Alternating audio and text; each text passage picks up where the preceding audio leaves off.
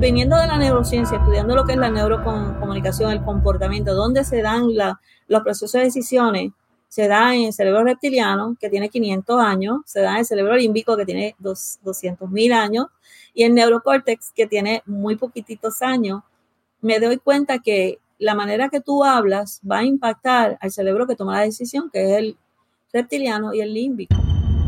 Eso es Nos cambiaron los muñequitos. Hoy conversamos con Martiña Reyes y hablamos sobre palabras que convencen y que venden. Comencemos. Nos cambiaron los muñequitos. Estás escuchando Nos cambiaron los muñequitos, ganador del premio Latin Podcast Award 2020 en la categoría de mejoramiento personal. Bienvenida, bienvenido a Nos cambiaron los muñequitos. Mi nombre es Cristóbal Colón y te agradezco que estés aquí con nosotros en este episodio número 137. Hoy conversamos con mi amiga Martiña Reyes. Martiña nos habla sobre las palabras que convencen a las mentes, las palabras que conectan con los corazones. Martiña es mejor conocida como The Mind Hacker Esperamos que disfrutes esta conversación con Martiña Reyes.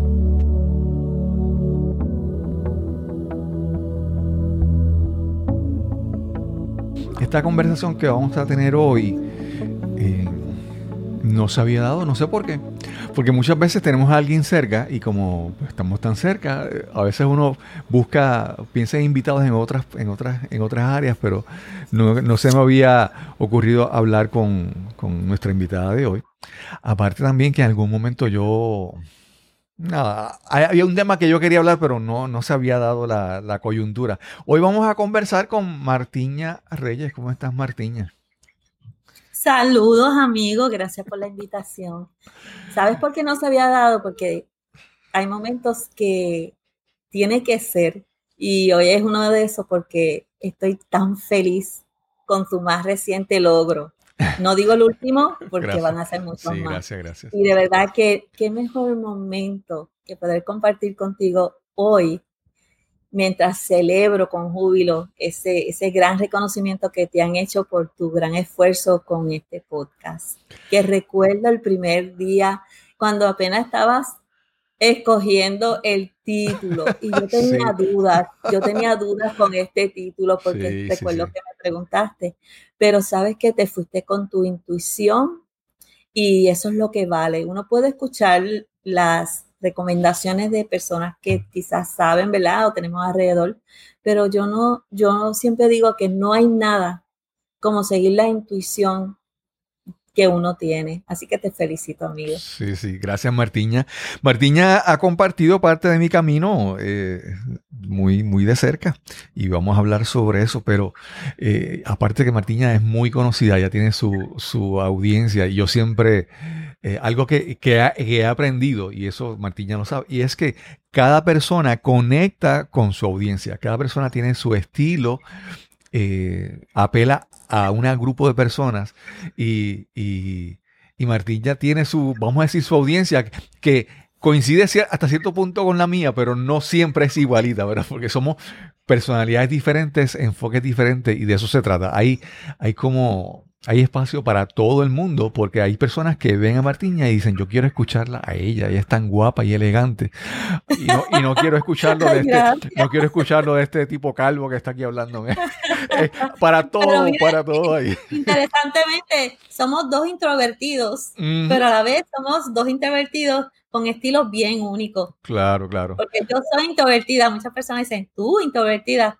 Sí, yo soy una introvertida que aprendí a ser extrovertida y se conoce como eh, ser una ambidiestra dentro de lo que es el mundo de lo introvertido extrovertido. En inglés, le dicen ambivert. Sí.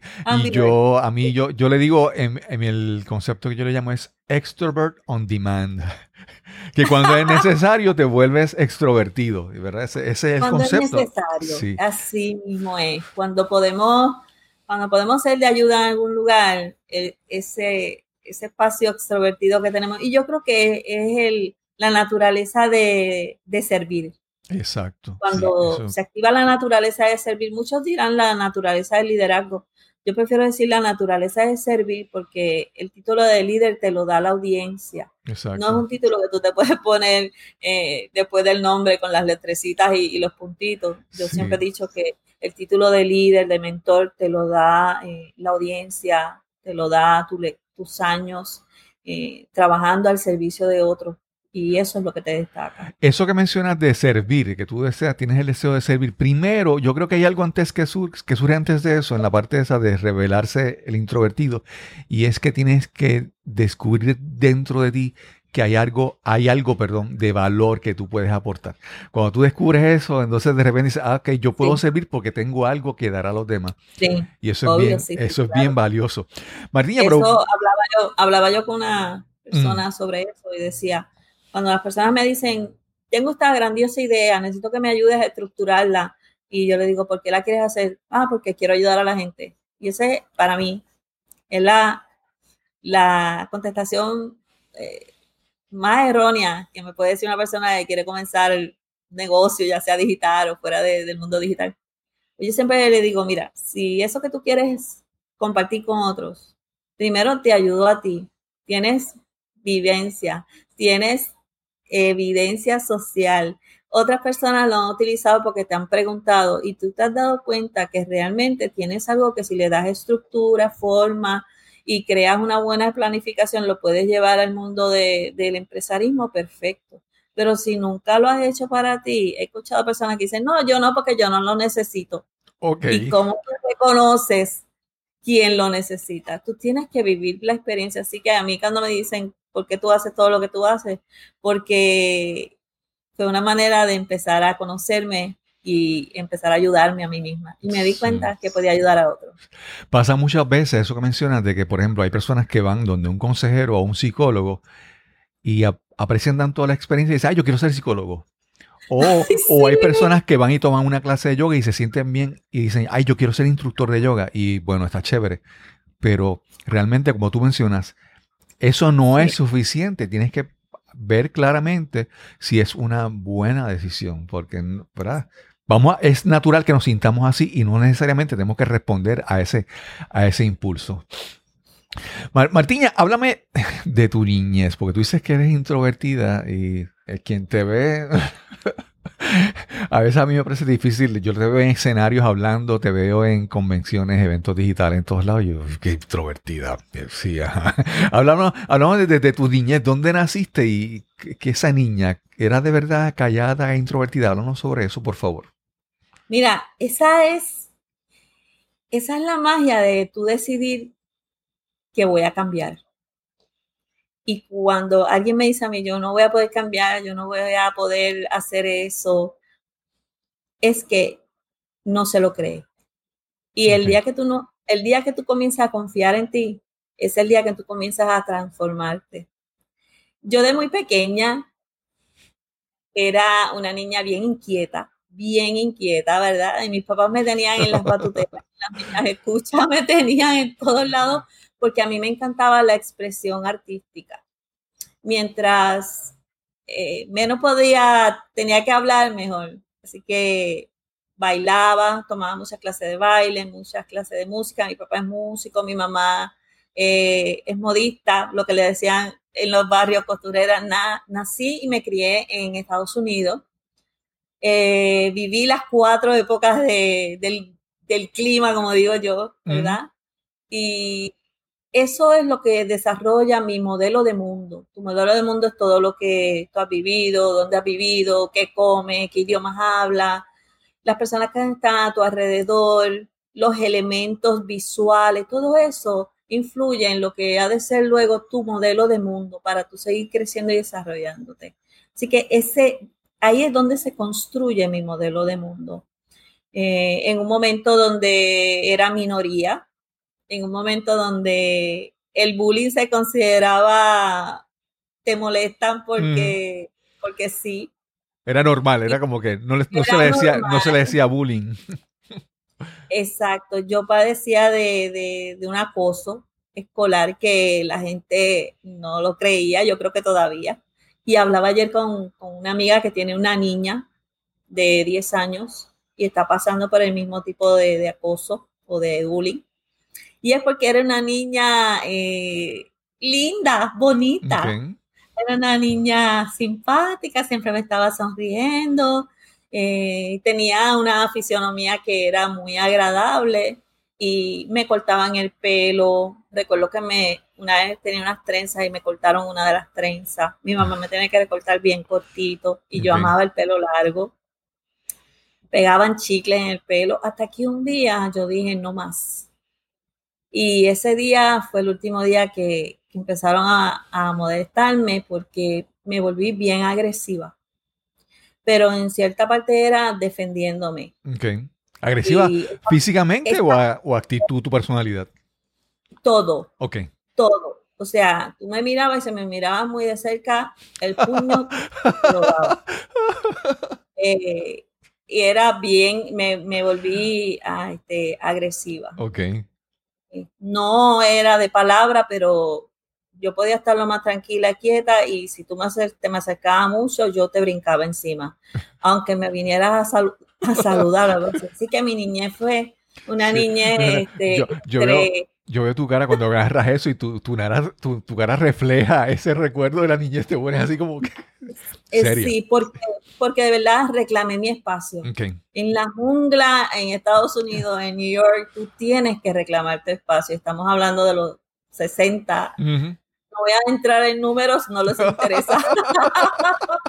Así que en mi casa no, en mi casa era una niña amorosa como siempre, pero sí tenía que, tenía que entrar en papel. Y yo creo que todos los seres humanos tienen en un momento dado, dependiendo de la circunstancia, entrar en un papel o entrar en unas condiciones o en unas acciones o en un comportamiento que se activa naturalmente en ti como sobreviviente, como para sobrevivir. Y eso lo he aprendido estudiando los tres cerebros, que tú sabes que me encanta. El cerebro reptiliano mío despertó, despertó y dijo, no voy a permitir que te sigan eh, maltratando, ¿verdad? Y yo me empecé a defender hasta que llegó un momento de que todo se tranquilizó, ya pues nos hicimos todos amigos, amigas, pero desde ese momento aprendí que cada ser humano dicta cómo te han de tratar. Y ellos se vieron reflejados, entiendo yo, se veían reflejados en mí, esto es lo que ustedes me hacen a mí y yo se lo voy a hacer para ustedes. Y yo creo que en ese momento comencé a servir de cierto modo porque ellos empezaron a cambiar su actitud conmigo, los niños, las niñas, especialmente eran niñas.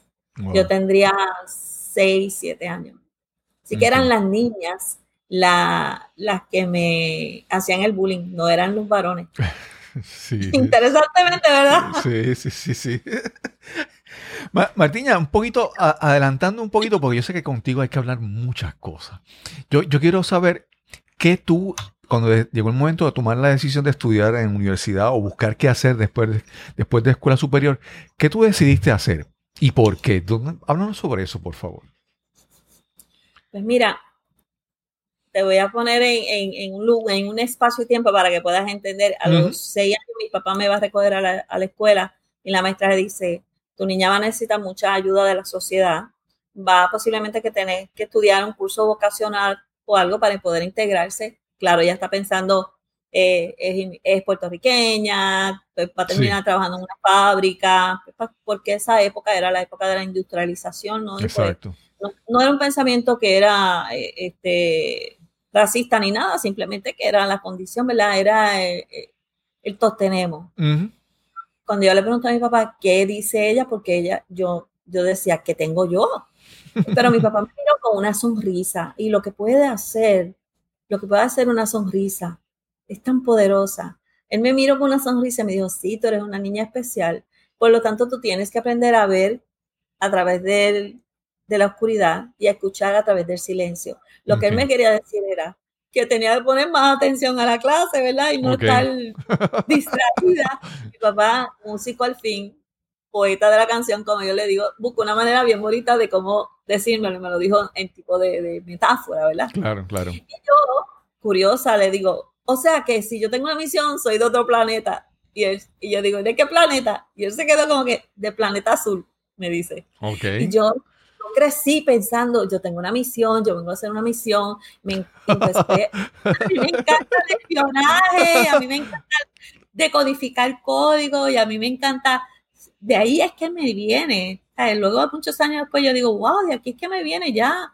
Desde los seis años yo venía reprogramándome. ¿Qué quiere decir realmente esa persona con esa palabra, con ese gesto? Ya era como parte de mi naturaleza. Todavía no sabíamos por qué realmente. Así que esta niña que necesitaba mucha ayuda en la universidad, a los 16 años y medio ya estaba entrando en la universidad. Y yo quería eh, estudiar en la universidad para ser guionista de obras de teatro, obras de, cine, me encantaba Broadway, vengo del baile, vengo del teatro, y bien creativa, y yo quería hacer eso. Cuando yo llego a la universidad, uno de los consejeros de la universidad me dijeron, tú no vas a poder hacer eso porque tú tienes reto de aprendizajes y no se escribe como se habla ni se habla como se escribe. Yo no lo entendí mucho, pero yo dije, mira, yo no le voy a hacer caso. Así que yo me matriculo en el área de administración de empresas. En ese entonces era mercadeo, comunicaciones y turismo. Me encantaba lo que era las comunicaciones en mercadeo dirigido al turismo y estudió eso.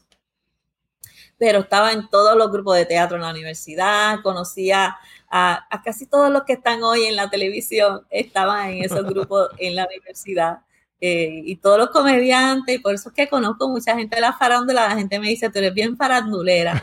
Y es que los conozco desde, desde hace más de tres décadas, porque estudiábamos y aunque no estábamos en la misma concentración, yo siempre estaba, todas mis clases eh, eh, lectivas, pues eran en humanidades.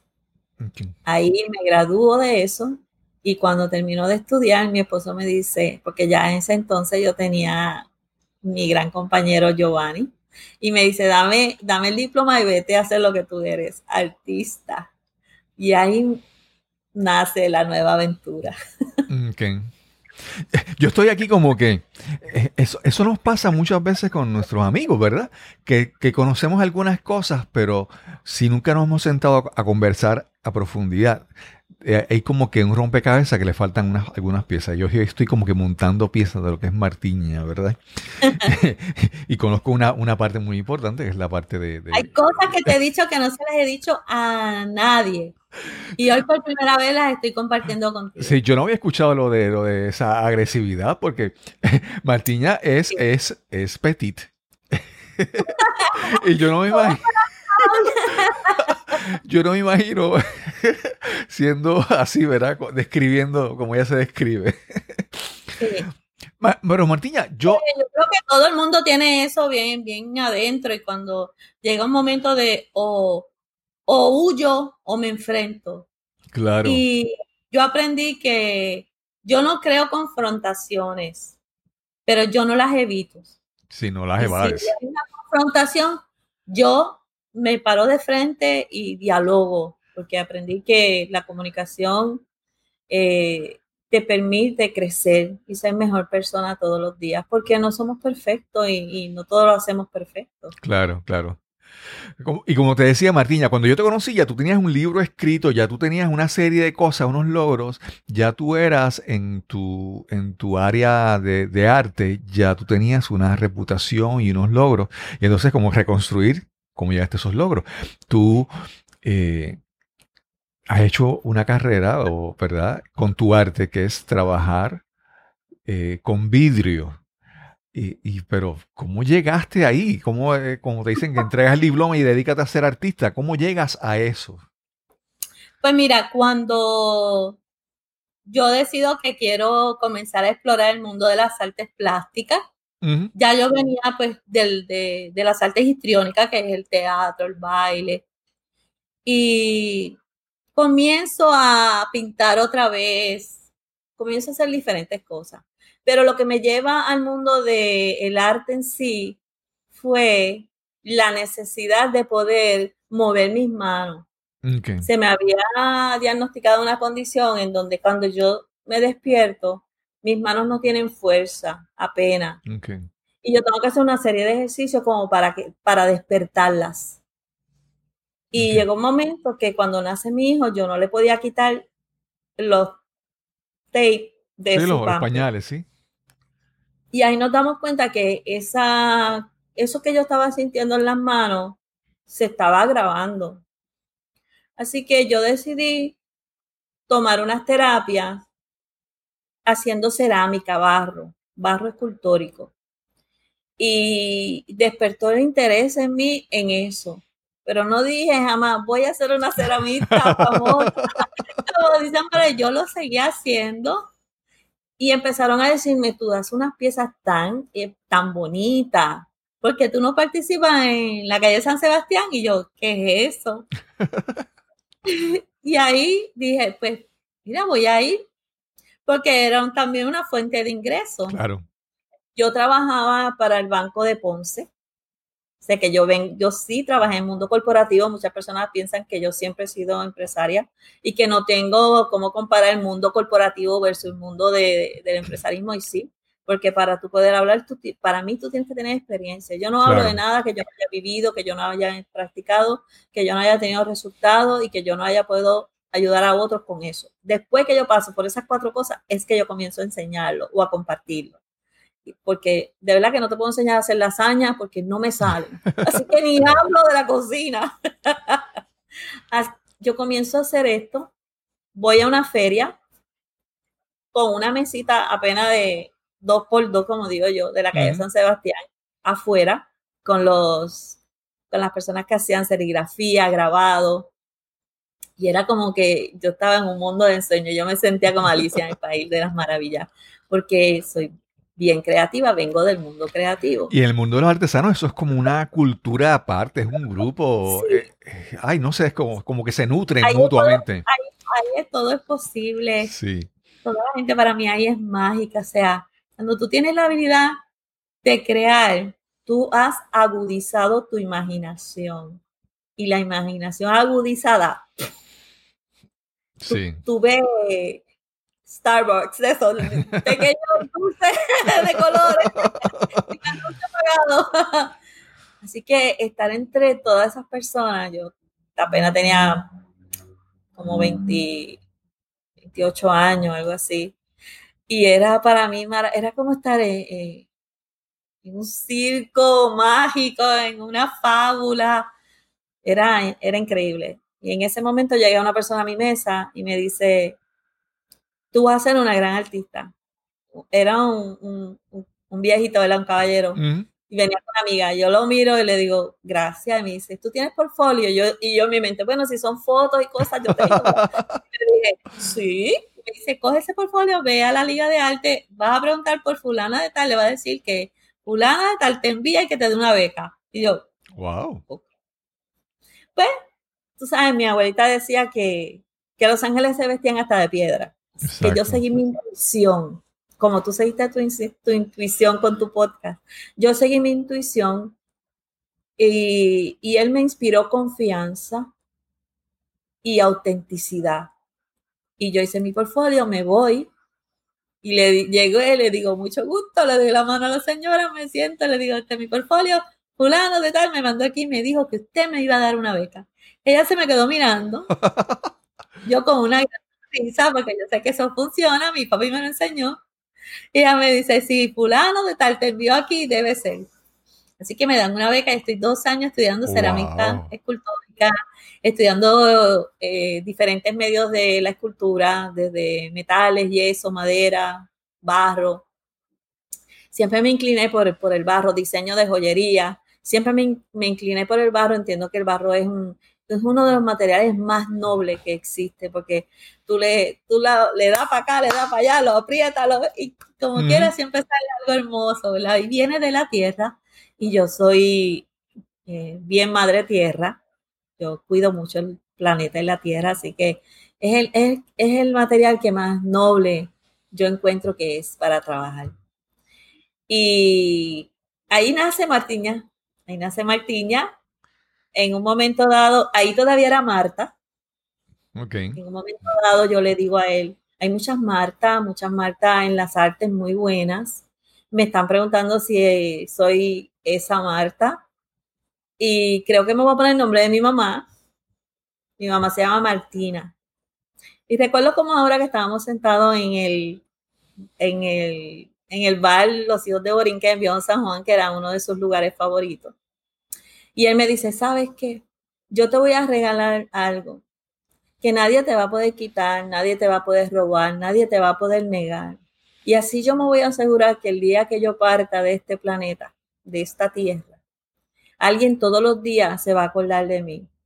Alguien todos los días va a pensar en mí. Y yo voy a saber que no voy a ser olvidado. Siendo quien era, que era, una persona muy reconocida, yo, ¿quién va a olvidarse de él? Pero yo me echo a reír y le digo, pues está bien viejo, porque yo le decía viejo. Y casi todos sus allegados le decíamos así. Así que él coge en una servilleta que él amaba dibujar en servilleta y escribía en servilleta, escribe mi nombre y encima de la N le pone una pestaña, lo que yo le llamo una pestaña. Y es la pestaña de su ñ y él se llama Rafael Tufiño. Muy reconocido. Nuestro gran querido eh, Tefo, nuestro gran artista que dio gloria a, a nuestro país y, y en muchas áreas del mundo, ¿verdad? Así que él fue el que me descubre como, como artista plástica. Él vio en mí aquello que yo en esos momentos no sabía que tenía porque no sabía cómo reconocerlo. Si tú no lo has vivido o no lo has visto, pues no, lo, lo desconoces. Y él fue el que se me paró ese día, muchos años atrás de ese momento, y me dijo, vas a ser una gran artista. Cuando él me dio ese regalo de esa ñ, y él, luego de muchos años de ese momento, parte. Desde ese día, yo todas las mañanas pienso en él, le digo, hola, ¿cómo estás? Todo el día. Y todo lo que hago trato de que sea lo mejor posible y un poquito más para que esté a la altura de ese gran legado que, que él me dejó, para que se sienta orgulloso donde quiera que esté. Y no tan solamente él ahora, sino también Giovanni, mi esposa, que ya está con él. Así que debe de estar pintando en algún lugar en la Tierra, en el planeta o en el universo. Déjame, déjame, ya que estoy, ah, estamos hablando de eso, de, la pestaña. Hace poco yo tuve la oportunidad de eh, conversar con un caballero que es de Estados Unidos, pero él es bien, es bien defensor de, el idioma, pero él dice castellano, es el nombre correcto. De que el que hablamos es castellano, no es, bueno, es español, la gente dice español, pero es de Castilla, de, castellano. Y él, sí, entonces, pero él también es, él es el Alan Tepper, él es un, ¿verdad?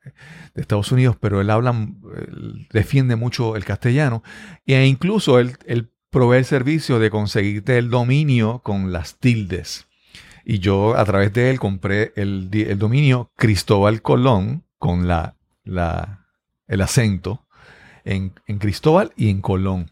Y te lo digo porque yo sé que para ti sería muy valioso tener el dominio tuyo que sea Martiña con la, con la pestaña. Pues, ¿Sabes qué? Porque estás honrando la... Lo tengo, lo tengo. Ah, ¿lo tienes ya? Sí, yo tengo un gran querido hijo que el universo me envió, Juan Carlos Rodríguez de Ah, ok, sí, sí, sí. Y Juan Carlos, pues, ese, eso es lo que se dedica a él, ¿verdad? El mundo de la cibernética. Qué bien. Y un día me, me dice, corazón, te compré el domain martiñareyes.com. Qué bien, qué bien. Y me lo regaló. Yo digo, no puede ser. Pero como yo trabajaba, comencé a trabajar, irónicamente, mi, mi carrera como comunicadora, como entrenadora, comienza en Estados Unidos. Pues yo comencé a usar Martina Reyes porque ellos no sabían cómo poner la en la claro. Sí, sí, Así que mi mercado americano me conoce como Martina Reyes y no es hasta ahora que sale, ¿verdad? La pestañita en la, en la N y le convierte en ñ, que lo tengo, porque obviamente tú debes de tener tu, tu domain, ¿verdad? Uno nunca sabe en mano de quién claro, claro. Pero sí lo tengo, lo tengo. Vamos a una pausa y regresamos inmediatamente a nuestra conversación con Martiña Reyes. Escucha y dime si te ha pasado esto. Estás en una presentación o conferencia y a solo minutos de comenzar agarras tu teléfono móvil y te sumerges en las redes sociales para distraerte, para matar el aburrimiento. Y puede que el tema sea importante y valioso, pero el presentador no puede capturar tu atención, no logra que te intereses en su mensaje. ¿Te ha ocurrido? O peor aún, ¿ha pasado algo similar cuando eres tú el que estás presentando? Mientras hablas, ves con frustración cómo pierdes poco a poco el interés de tu audiencia. Y es que no es suficiente el valor o la importancia de tu información si el mensaje no viene acompañado de entusiasmo, pasión y con las técnicas de comunicación más efectivas. Para tener el éxito que sueñas, necesitas las herramientas apropiadas para educar, persuadir e inspirar a tu audiencia. Si quieres comunicar y conectar realmente, necesitas descubrir tu mensaje, optimizarlo y presentarlo con autoridad y autenticidad. Quiero ayudarte a encontrar ese mensaje emblemático que te eleve sobre tus colegas o tu competencia. Quiero que descubras tu voz, que te conviertas en ese conferenciante, en ese orador influyente que imaginas y anhelas ser. Para más información visita el enlace www.speaknow.live. Speaknow.live. O si deseas, puedes escribirme al correo electrónico info arroba cristobalcolón.net. Info arroba cristobalcolón.net. Ese puede ser el primer paso a cambiar tu vida y alcanzar las metas que tanto anhelas. Y ya estamos de vuelta a nuestra conversación con Martiña Reyes. Y, no te lo digo porque en ese caso, ese, cuando tienes ese dominio, ese nombre de dominio que es Martiña con la pestaña, yo ya veo que para ti es un significado especial, pues estás honrando la, memoria y el trabajo de tu fiño con, contigo. Pero, lo es. Pero entonces yo, de, cerámica y todo eso, yo he visto, yo en una ocasión entrevisté en este podcast a Eddie Ferraioli, que él trabaja con vitrales y mosaicos y conozco eh, eh, mi ex esposa, mi primera esposa es eh, artesana, su, mi ex suegro hacía también stained glass, ¿verdad? Vitrales. Pero lo que tú haces, lo, que, lo más que te hace eh, conocida es trabajo con vidrio con una técnica que es diferente. ¿Me puedes hablar un poco sobre eso? Sí, pues mira, cuando yo comencé el mundo de la cerámica escultórica, yo decía, tiene que haber otra cosa, tiene que haber otra cosa más en el mundo de, las artes plásticas dentro de este renglón. Así que he decidido comenzar a hacer una maestría en una universidad en los Estados Unidos de, en cerámica. Y eran tres veranos que yo tenía que ir corrido y hacía la maestría en cerámica escultórica. A mí me encanta crear esmaltes, que son los vidriados, lo que le llama, lo que lleva sobre la superficie, ¿verdad? El esmalte. A mí me encanta la composición química. Conste que en la escuela me decían que ni, ni mirara para la ciencia, ni mirara para la matemática, ni mirara para la química. Pero yo creo que cuando tú pones interés en algo, en ti se activa el deseo de aprender claro. y tú lo logras. Así que a mí me encantaba crear fórmulas, medir que si la onza y crear esas formas, esos esmaltes y me fascinaba.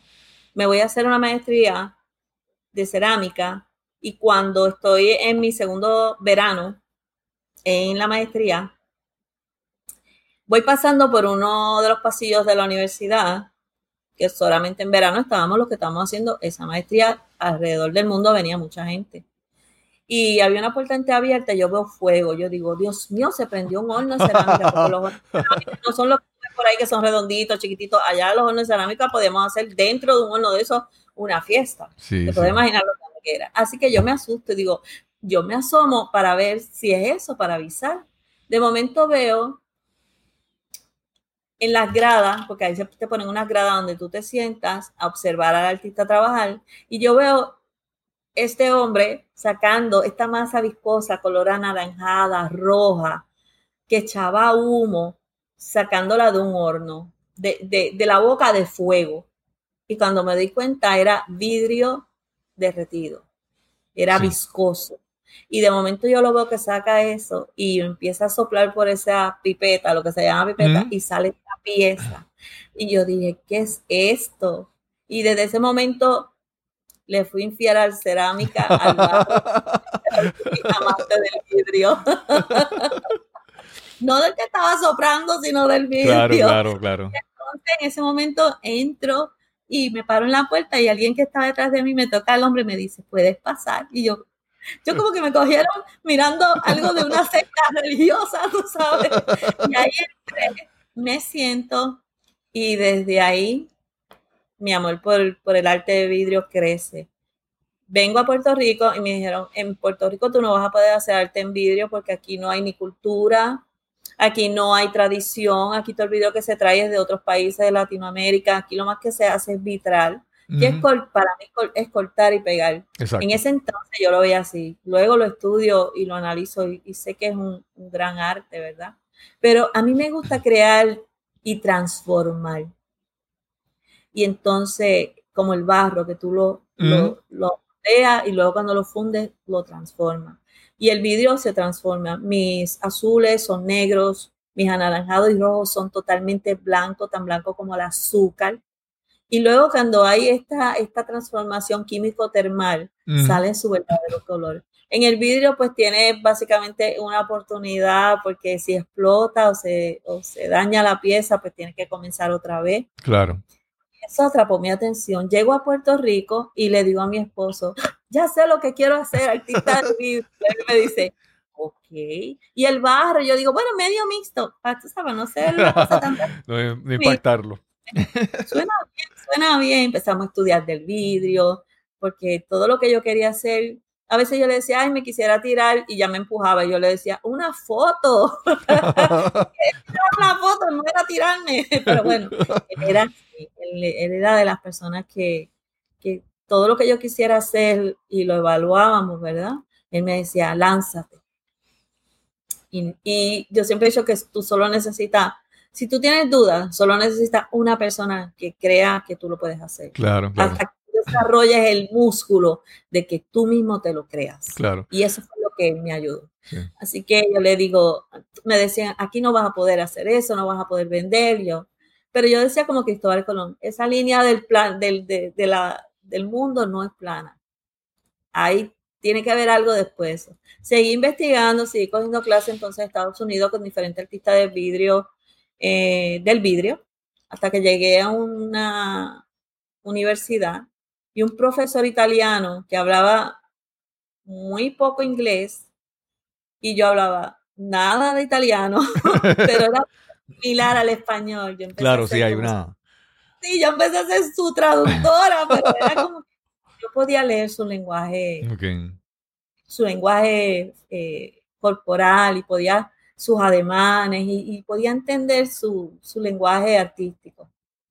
Y un día él me dijo, un día nos vamos a ver en Venecia. Y yo, ay, yo sueño con ir a Venecia, y no sé qué. Pero años después me llegó una invitación que había sido invitada a participar a un, un taller en Venecia. Y él había sido la persona que había dado la carta de recomendación. Wow, wow. Invitaron a como 380 artistas ya con nombre. Y yo todavía haciendo mi pinino porque llego a Puerto Rico y empiezo a dañar vidrio, a quemar vidrio. estaba como los nenes que recién se afeitan con curita por todos lados me cortaba. Y empecé a crear un nombre como artista del vidrio termofundido en Puerto Rico.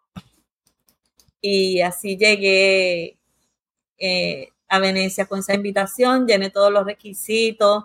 La invitación era para que yo sometiera, pero no era gratis, había que pagar por estar en ese grupo. Claro. En ese momento descubrí las tarjetas de crédito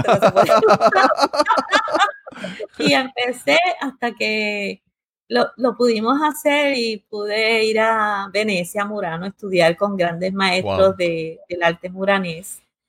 Recuerdo que las últimas dos semanas ya me había quedado sin dinero, había una islita que se iba y tenía una, como un restaurante discoteca hispana que ponía mucha, mucha música en español y yo bailaba salsa, yo vengo de bailar, ¿verdad? Así que bailaba salsa con los, los, compañeros y la gente loco, se volvía loco. Entonces, las últimas dos semanas ya me había quedado sin dinero y yo decía, ¿y ahora qué hago? No quiero llamar, no quiero escribir a mi casa. ¿De dónde? Mi hijo había nacido, mi esposo se había quedado con mi hijo. Yo siempre digo, la gente ve la gloria, pero pocos, pocos conocen la historia. Yo creo que esto yo nunca lo había contado a una audiencia abierta, ¿no? Y uno de los compañeros dice, ¿y qué tal si das clases de salsa y cobras? Cinco euros. Claro. Así que yo... Aparte de que lo ibas a disfrutar. Hablé porque cada vez que yo me metía a la pista se paraban al lado mío a seguirme. Y yo, como ya tengo, ¿verdad? eso de enseñar, pues yo me paraba y le enseñaba los pasos básicos. El dueño le dijo a él, pues sí. Entonces empezamos a cobrar cinco horas y ya después, a, los tres o cuatro días, yo era la más dinero que tenía de todo el grupo. Wow. Estábamos aquí porque casi todos pues, eran artistas de Japón, de Argentina, de Chile, de Estados Unidos, de Indonesia, de África, de Nigeria había muchos artistas de diferentes partes del mundo, casi que no hablábamos el idioma, pero como a la semana ya todos nos comunicábamos muy bien. Eh, nuestros artistas hablaban español y hablaban italiano, no hablaban mucho inglés, así que yo les ayudaba. Fue una experiencia maravillosa para mí, memorable. Después de eso, yo empecé a creérmelo. Todo lo que yo hago, yo sí, definitivamente, definitivamente. Martiña, ahí, ahí, primero me hablas de, del regalo de una, de una pestaña, ¿verdad? De, la tilde, de tu fiño. Después, este regalo que este maestro italiano te envió, una, una carta de recomendación. Y, y, mencionaste que, que, que, siempre es importante que alguien reconozca ¿verdad? Lo, que tú tienes que te ayude en, y vamos a entrar en, esta, en, este, en esta parte de la conversación, que sé que vas a hablar sobre eso bastante. Y es, en, mi caso, yo, yo recuerdo, antes de haber conocido a esta persona, yo recuerdo haber escuchado tal vez un programa en una estación de radio AM a mediodía los sábados. Y habían un personal de un hospital hablando y estaba este señor, Giovanni Piereschi. Yo nunca me, me, iba imaginado, a imaginar que esta persona que yo escuchaba en la radio, eh, después mi vida iba a cruzarse con la de él y, que iba en algún momento eh, influenciar grandemente mi vida. Porque en, mi caso, yo siempre recuerdo, siempre recuerdo en un momento que cuando entré a Toastmaster te conocí a ti, conocí a Giovanni. Giovanni hizo una, una evaluación que fueron unas palabras que se han quedado conmigo, se quedaron conmigo por siempre, ¿verdad? Y él dijo que, él dijo, cuando tú te des cuenta lo que tú tienes, cuando tú sepas lo que tú tienes, ahí es que tú vas a explotar. Y entonces ahí cuando tú dijiste a este momento que cuando de repente tú te lo creíste, Y esas palabras para mí fueron el primer paso en darme cuenta de que, de que tú darte cuenta lo que tienes, que lo, que tienes es valioso y, y, y sirve para comenzar a servir a los demás, para ayudar a los demás. Y yo quiero que, hasta ahora has hablado así un poquito por encimita, pero yo sé que este ha sido para, para creo que tiene que haber sido tu mentor más grande, la persona que te ayudó muchísimo siendo tu esposo, ¿verdad? Hablando un poco más sobre el rol, el rol de, Giovanni Piereschi en tu vida, en hacerte creerte que tú, que tú lo puedes hacer todo. Mira, cada vez que yo decía, ¿cómo me encantaría hacer tal cosa? Y me decía, ¿qué te detiene? Recuerdo que esos retos de aprendizaje mío, pues, que yo tengo neurodiversidad, lo que se llama dentro del espectro del autismo o autista, autista altamente funcional o Asperger. Así que yo descubro, descubrimos que yo tengo el don de la palabra, pero para escribir se me hacía bien difícil porque tengo dislexia y tengo otras condiciones. Y yo amo escribir. A mí me encanta escribir. Porque creo que la forma que tú escribes es la manera que tú conectas con esa voz interior tuya. Y decido que quiero hacer una maestría en creación literaria. Imagínate, cuando yo llego a la universidad, me reconocen algunos de los profesores y el director de la maestría, que es el, el doctor Luis López Nieves, ese gran escritor puertorriqueño que ha dado tanta gloria para Puerto Rico, me dice, pero ¿qué haces aquí si tú tienes una carrera, ¿verdad?, reconocida como artista plástica. yo le digo, porque yo quiero aprender cómo se escribe, porque a mí, uh, en un momento dado en mi vida, alguien me dijo, no se escribe como se habla, ni se escribe, ni se, ni se escribe como se lee, algo así fue que me dijo y yo quiero aprender a escribir. Y se me quedó mirando como que aprender a escribir. Y yo, bueno, quiero decir eh, literatura, cuentos, novelas, porque yo seguía con que yo quería hacer guiones y todavía escribo guiones. Entonces, están engavetados aquí, pero tengo guiones. Y me gustan los guiones y a mí una de las cosas que más me gustaba en la televisión, más me gusta cuando la veo, casi no veo muchas, son los anuncios. La gente los cambia, yo no, no lo cambie, desde muy chiquitita a mí me fascinaba escuchar los anuncios, ver los anuncios y ver qué era lo que estaba pasando y qué me hacían sentir, ¿verdad? Y qué votaban en mí. Era un ejercicio que yo hacía. Así que yo decido hacer una maestría en creación literaria, me voy a estudiar. Y en un momento dado ellos me dicen, es que Martina, tú tienes la habilidad para escribir discursos. Tú tienes la habilidad para escribir para que otros aprendan a mover las emociones en aquellos que los oyen. Y ahí es que comienza mi carrera como comunicadora como conferenciante. Y fue porque él me anima a que me buscara un mentor dentro de lo que es el public speaking. Pero él era un gran comunicador, tú lo sabes, él era un gran comunicador, él movía masa, tú te podías estar horas escuchando a él hablar, porque él era un estudioso. Él estudiaba y él leía de todo, desde cocina hasta ciencia. O sea, es, él tenía una, una capacidad para retener información que era impresionante. Así que ahí comienzo mi maestría y llega un momento que dije, tengo un mentor de Public Speaking que me dice, tienes que escribir un libro, debes de escribir un libro, eso te ayuda, te da autoridad, en cierto modo también ayudas a otros.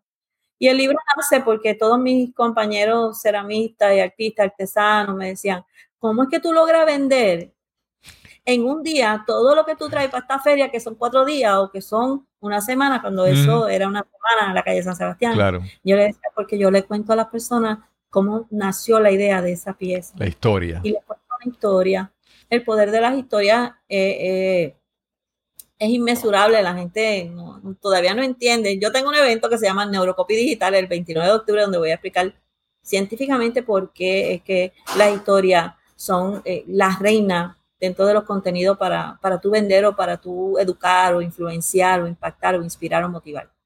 Así que eso da pie a que yo escribiera este libro que es como autobiográfico, ¿verdad? Donde yo pongo todas las cosas que yo hago, que me servían, que me sirven y que todavía uso, porque hay estrategias que son, que no pierden vigencia, sí. que son timeless, que son evergreen, como dicen ahora, ¿verdad? Y en ese libro se llama Conquista tu grandeza. Yo, yo cuento muchas historias, cómo yo llegué a, donde yo llegué, que, las cosas que he hecho, los clientes que yo he trabajado algunos y cómo han sido sus resultados. Eh, una aventura, toda una aventura de las cosas que, que, he hecho y cómo las he hecho, cómo las comencé a hacer. Y él me ayudó, él me inspiró, me senté un día y no me dejaban moverme de esa computadora, mi mamá me traía el desayuno, el almuerzo, la comida, él atendía todo los demás, el teléfono lo atendía, y así fue que escribí el libro. Así que yo te puedo decir que yo escribí un libro, tengo un hijo y sembré un árbol. ¿Y, ahora qué? Pues ahora tengo que seguir claro, otras cosas. claro, claro. Eh, pero Martiña, entonces tú no, ¿cómo te digo?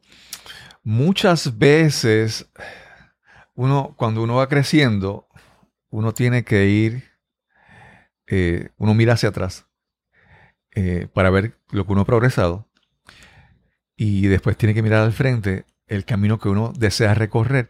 Pero siempre uno mira al frente a ver quién ya caminó por ahí o quién ha recorrido ese camino. Y, y a veces uno, eso requiere como que cierta, ¿verdad? Agilidad. No, no todo tú puedes mirar mucha gente más arriba de ti y, no, y decir, esta persona realmente no, no, no es a quien yo quiero seguir, ¿verdad? Esta persona, ¿verdad? No, no es lo que yo quiero hacer. Entonces tú en un momento empezaste a, crecer, a crecer. Y, te digo todo eso de, de cuando uno mira hacia adelante, a quién es la persona que uno quiere seguir. Y, te lo digo porque en mi caso, en mi proceso de crecimiento, yo he empezado a mirar a quién emulo o a quién sigo o a quién hace lo que yo quiero más o menos hacer, no, no, idénticamente, ¿verdad? Pero similar. Y entonces siempre he mirado a alguna persona y digo, aquella persona, y de repente digo, no, esa no es la persona que yo quiero. Y cuando yo, y esto es una, vamos a decir que es como una confesión, cuando yo miro a todas las personas que yo realmente, lo que yo quiero hacer, yo digo, ¿sabes qué? A, la única persona que yo digo que yo quiero emular o seguir por donde ella va es a Martiña. Eh, he visto otras. Sí, te lo digo en toda sinceridad. Sí. no, porque te digo, he mirado muchas personas y uno dice, ok, déjame mirar a esta persona. Y cuando mira luego un rato dices, no, no, esa persona no es la que yo quiero seguir. Porque realmente, cuando tú empiezas a afinar tu, meta, tu, tu visión de futuro, cuando empiezas poco a poco a afinar, es un proceso de ir como un embudo, ¿verdad? Tú lo hablas, tú vas reduciendo la atención al camino donde tú realmente quieres. Y entonces, no todo el mundo que tú originalmente pensabas que podía ayudarte, o personas que, que son, que tú puedes emular, no realmente no son. Entonces, en tu caso, quiero ver, tú te has ido moviendo en una dirección y quiero ver quiénes son esas personas que tú has ido descubriendo que dicen, este es el que yo quiero seguir, porque tú tienes muchos mentores o varios mentores que te han ayudado y quiero que me hables de ellos, cómo tú has llegado a decir, ¿sabes qué? Fulano, ese es el que realmente tiene algo que yo quiero aprender ahí. O esta otra persona, este es el que yo quiero realmente eh, seguir. Háblanos sobre tus mentores y, sus roles en tu camino. Yo, desde muy joven, reconocí el poder de una persona que te ayude. Y eso yo lo tengo claro. Si tú quieres llegar rápido, la gente dice, ¿quieres llegar rápido? Ve solo. Si quieres llegar feliz o lo que sea, ve con gente. No. Si tú realmente sabes qué quieres, tú tienes que buscar a esa persona que ya ha llegado, que ha ido varias veces, no una vez, porque una vez puede ser un golpe de suerte. que haya llegado varias veces y que te pueda a ti dar una fórmula. Si no tienes una fórmula, hay mucha gente que ha logrado cosas y tú dices, ¿cómo lo hiciste? No sé, no te puede ayudar. Si esa persona no tiene una fórmula, no tiene un proceso, no tiene un blueprint, no tiene un mapa, un GPS, como le quieras llamar, no te puede decir porque el cerebro no va con ambigüedades, tiene que ser concreto. Cuando yo comencé a estudiar creación literaria, yo empecé a ver patrones de formas de escribir. Cuando yo comencé a hacer mi maestría en neurolingüística, conocí patrones de escritura y cuando comencé a hacer mi certificación de hipnosis clínica, comencé también a ver patrones de escritura. ¿Qué yo hice? Yo utilicé lo mejor de todas esas áreas, las uní y creé lo que hago yo ahora, que es enseñarte con palabras a cómo conectar con la mente y el corazón de tu audiencia y haciendo mucha, mucha investigación. Cuando yo hago investigación de que yo quería aprender a hablar en público, ¿quién me podía ayudar en el área de negocio? Porque tú puedes ser muy buen comunicador, pero si tú no sabes mercadear tu producto, que eres tú como comunicador, no vas a vivir de cómo comunicar, no vas a, no vas a vivir de eso. Hay gente que trabaja de 8 a 5 por la noche, dan seminarios y conferencias. Eso no es vida. Tú debes de vivir de eso que tú amas servir no saben ponerle precio a su trabajo. Así que yo me fui con una persona que te enseña el inside and outside del negocio, de cómo hablar en público, estrategia de cómo tú mercadear tus servicios como conferenciante, porque estás vendiendo lo que está entre medio de tus orejitas no es cabello, es conocimiento. de ese mentor, él nos conecta a todos sus estudiantes con diferentes mentores de, de acuerdo a lo que nosotros necesitamos. Llega a mi vida Kevin Harrington el de Shark Tank y aprendo las estrategias de cómo negociar con las personas que tienen ideas, conceptos, cómo lo quieren aumentar. Y ahí comienzo a desarrollar esa habilidad mía que me encanta de negociar. Y ahí entro en la neuronegociación. Ahí comienza todo lo que es la neurociencia, la neurocomunicación para mí. más allá del consciente, más allá de lo que veo, más allá de lo que escucho que hay. Y en ese momento comienzo a trabajar también, a estudiar con Brian Tracy, Jack Canfield, una serie de gurús, como se pueden llamar, yo les llamo pioneros americanos.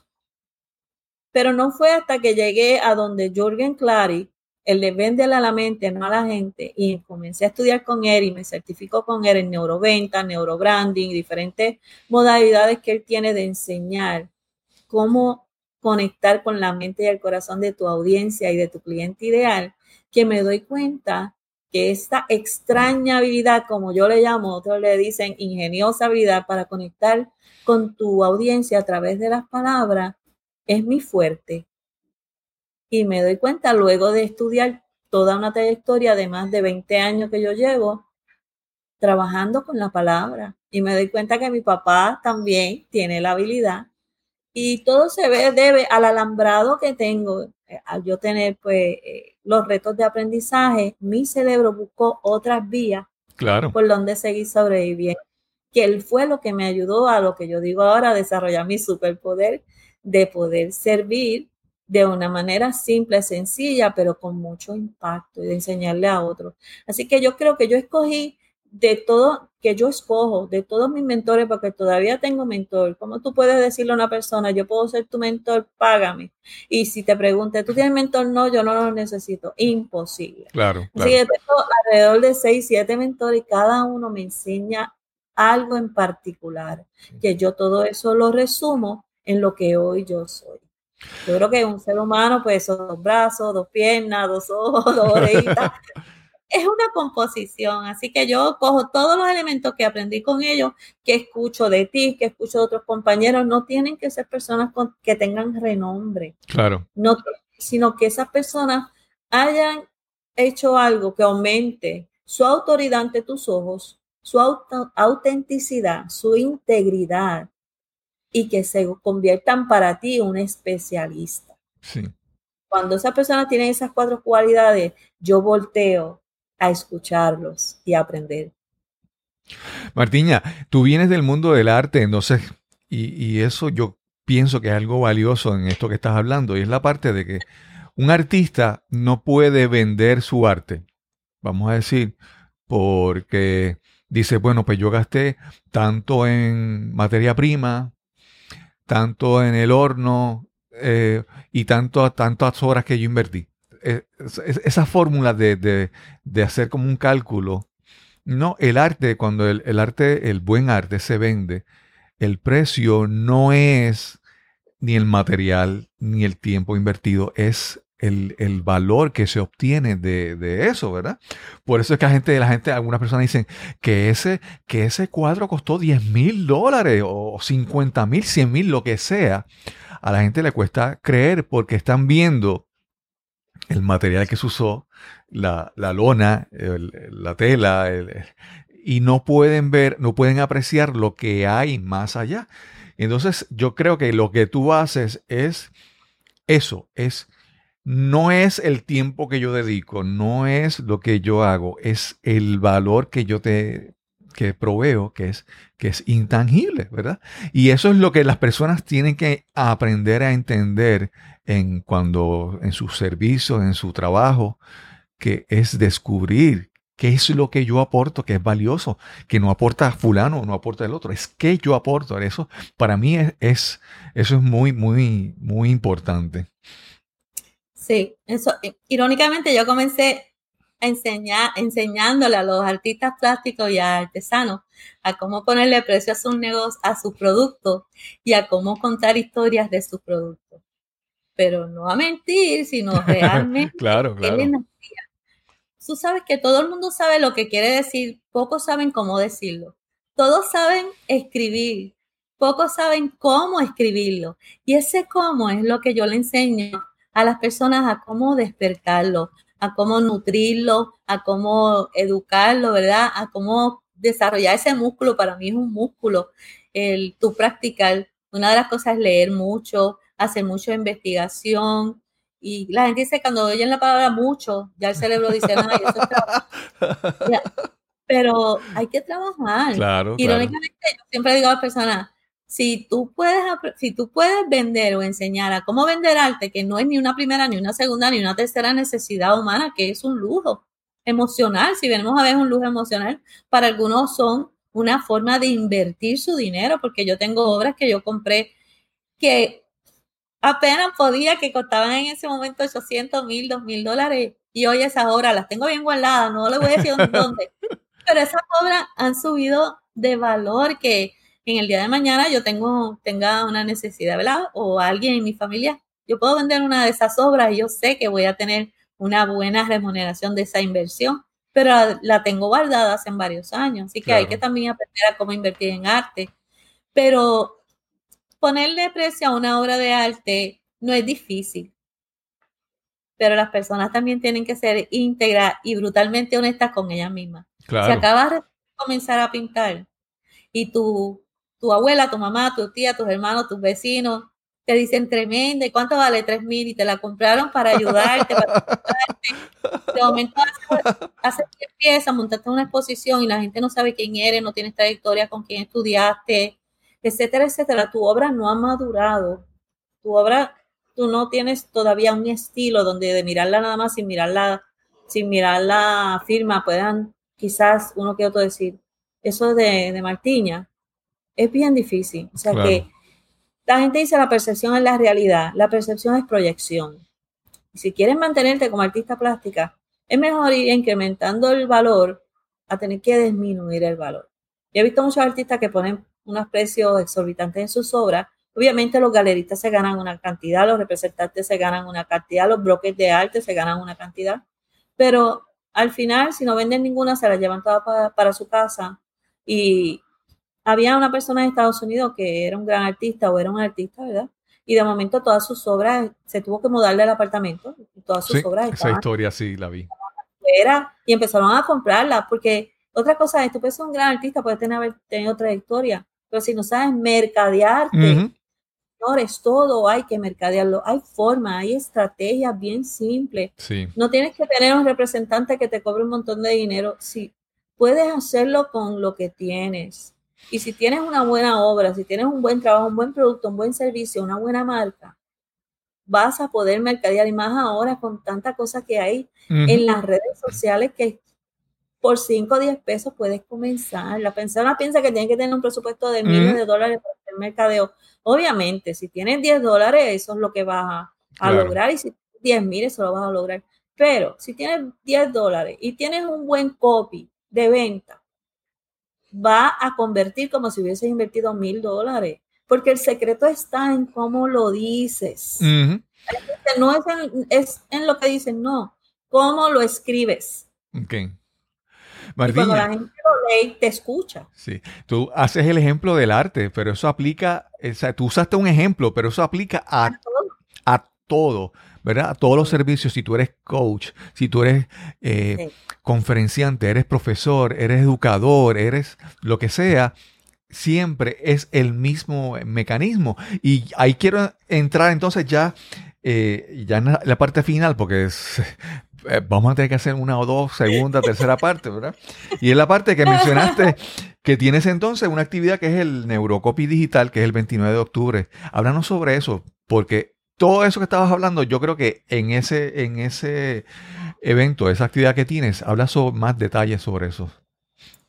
Pues mira, cuando yo comencé a estudiar lo que era el copy, para yo también mejorar mi, mi, resultados y mejorar mi escritura en las redes sociales, empecé, a darme cuenta que el copy tradicional es el que se usa en el mundo de la publicidad, para hacer anuncios publicitarios en revistas, en prensa, en televisión, no es el mismo tipo de copy que debes usar en las redes sociales o en internet. ¿Por qué? Porque el ser humano tiene el poder de un dedo. Y es esto, scrolling. En tu teléfono, nosotros no leemos, nosotros escaneamos. Hay tanta y tanta y tanta información. Con decirte que todos los días se hacen más de 5.7 millones de websites nuevos o sea, es impresionante la cantidad de email que se envían al día. Y, tengo una cifra que de verdad no voy a entrar en detalles, esa se las voy a dar en ese día. Así que viniendo de la neurociencia, estudiando lo que es la neurocomunicación, el comportamiento, dónde se dan los procesos de decisiones, se da en el cerebro reptiliano, que tiene 500 años, se da en el cerebro límbico, que tiene 200 mil años, y el neurocórtex, que tiene muy poquititos años. Me doy cuenta que la manera que tú hablas va a impactar al cerebro que toma la decisión, que es el reptiliano y el límbico.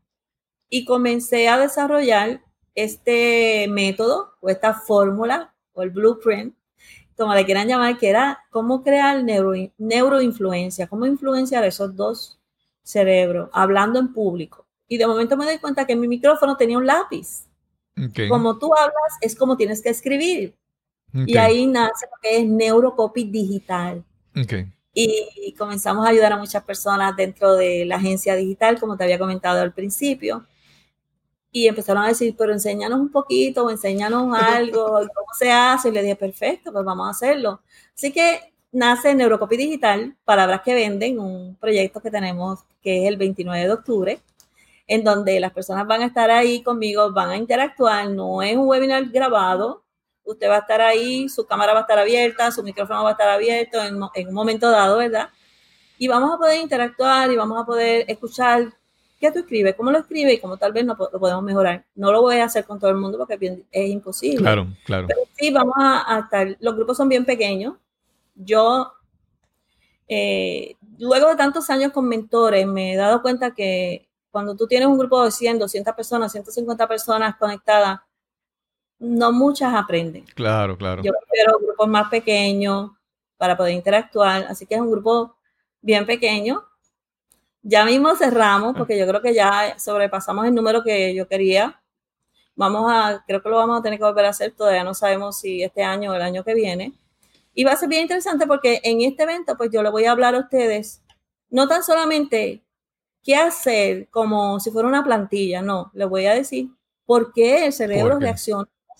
Porque cuando tú conoces el por qué, tú vas a decir, bueno, si yo quiero que el cerebro reaccione así, yo tengo que hacer esto.